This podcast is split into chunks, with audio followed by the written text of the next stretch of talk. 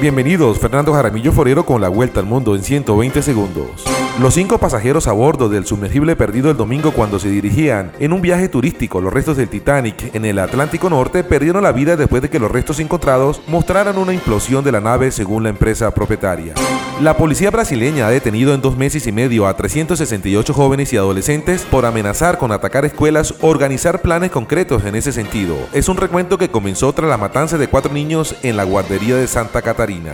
El embajador de Estados Unidos ante la OEA, Frank Mora, alertó de un bloque de países de izquierda de América Latina que incluye a México, Bolivia, Honduras, Argentina, recientemente Brasil y Colombia, buscarían debilitar a la organización y las misiones de verificación electoral. El principal sospechoso por presuntamente filtrar documentos clasificados de Estados Unidos es un joven de 21 años llamado Jack Teixeira, quien ejercía como técnico de comunicaciones de la Guardia Nacional Aérea. El joven militar tenía acceso a la red informática del Departamento de Defensa de Estados Unidos.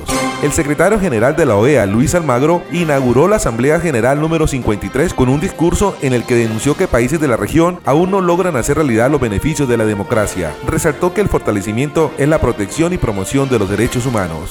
China criticó las palabras del presidente Joe Biden que llamó dictador a su homólogo chino Xi Jinping al considerar que son extremadamente irresponsables y una provocación política. Esos comentarios son absurdos y completamente irresponsables, violan los hechos, el protocolo diplomático y la dignidad política de China.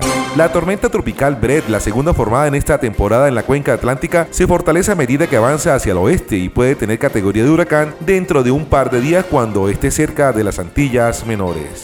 Las autoridades temen que decenas de personas se hayan ahogado después de que una embarcación con migrantes a bordo naufragara este miércoles cerca de las Islas Canarias en España, pero se desconoce el número real de personas que iban en el bote. Esta fue la vuelta al mundo en 120 segundos. La tienda express. Llegó la tienda express. El más espectacular programa de fidelidad para tenderos y consumidor final.